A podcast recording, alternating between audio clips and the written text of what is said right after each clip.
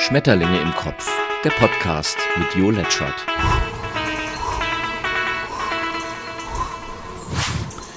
Moin moin ihr Schmetterlinge und hier wieder der gewohnte Rückblick der Woche.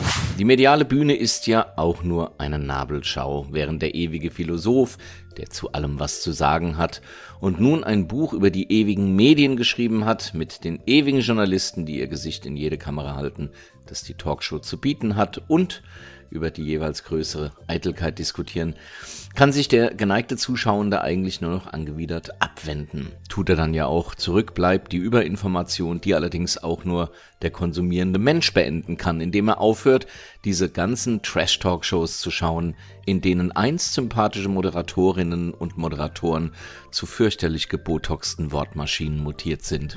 Und während in den Talkshows der Kampf der Journalie tobt, bewerfen sich Kanzler und Opposition mit vokalen Förmchen. Des einen Wumms ist des anderen Piff und Paff. Der eine war einst im Aufsichtsrat der größten Vermögensverwaltung und der andere ist Bundeskanzler des größten europäischen Landes. Es kann einem Angst und Bang werden bei so viel Infantilität. Das kann es auch bei Elon Musk. Genau, der reiche Geldsack, der die ganze Welt beherrschen will mit seinem Fantastillionen Dollar, der nun schon Vorschläge für den Frieden in der Ukraine macht, bevor er Twitter nun wohl doch kauft. Jedes Land und jedes Portal bekommen eben dann doch wohl den Chef, den sie verdienen. Zelensky fordert einen Präventivschlag der NATO mit Atomwaffen. Sein Sprecher dementierte schnell und meinte, die Forderung sei falsch verstanden worden. Ach so.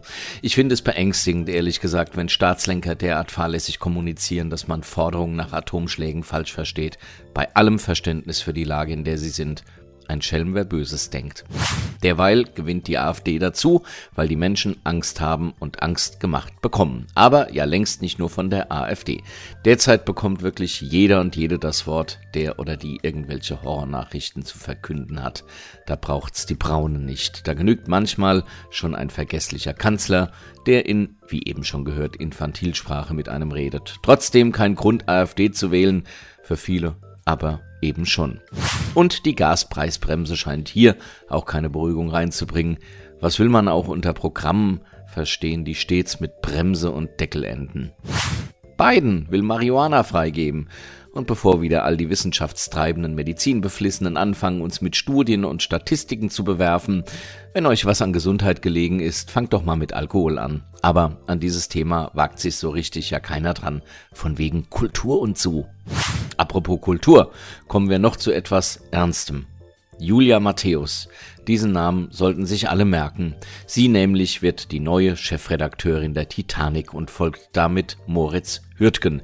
Der musste nach eigenen Angaben den Chefsessel räumen wegen Ermittlungen WG Veruntreuung von Verlagsgeldern. Matthäus gibt sich entspannt und plant Großes, so zum Beispiel einen Massagesessel für ihr Büro. Viel Glück und alles Gute. Die Good News. Wer erinnert sich noch? Menschen, die sich auf, ähm, wie hieß das noch genau? Genau, Facebook eimerweise Eiswürfel über den Kopf geschüttet haben. Das haben die natürlich nicht einfach so getan, sondern sie haben auf eine Erkrankung aufmerksam gemacht. ALS. Die amyotrophe Lateralsklerose bewirkt eine schrittweise Beeinträchtigung des Kauens, des Gehens, Atmens und Sprechens der Betroffenen, die dann irgendwann schnell daran sterben. Nun wurde so viel Geld für die Forschung gesammelt, 190 Millionen Euro, dass ein neues Medikament zur Zulassung gebracht werden konnte. Es bewirkt ein langsameres Fortschreiten der Erkrankung und bildet vielleicht die Grundlage für ein noch besseres Medikament. Use Your Brain. In der lösungsorientierten Psychotherapie geht man davon aus, dass schon leichte Veränderungen große Wirkungen erzielen können. Dabei müssen die Veränderungen nichts mit dem Problem zu tun haben. Wenn du zum Beispiel klagst, mit dem falschen Fuß aufgestanden zu sein, dann stehe zukünftig einfach mal mit dem anderen Fuß auf. Oder verlasse das Bett einfach mal auf eine andere Weise als sonst und beobachte, was passiert. Durch diese bewusste Musterunterbrechung können plötzlich tatsächlich ganz andere Dinge geschehen als sonst. Einfach mal ausprobieren. Soweit für heute kurz und schmerzvoll, ihr Schmetterlinge. Lasst es euch gut gehen und bis zum nächsten Mal. Euer Schmetterling.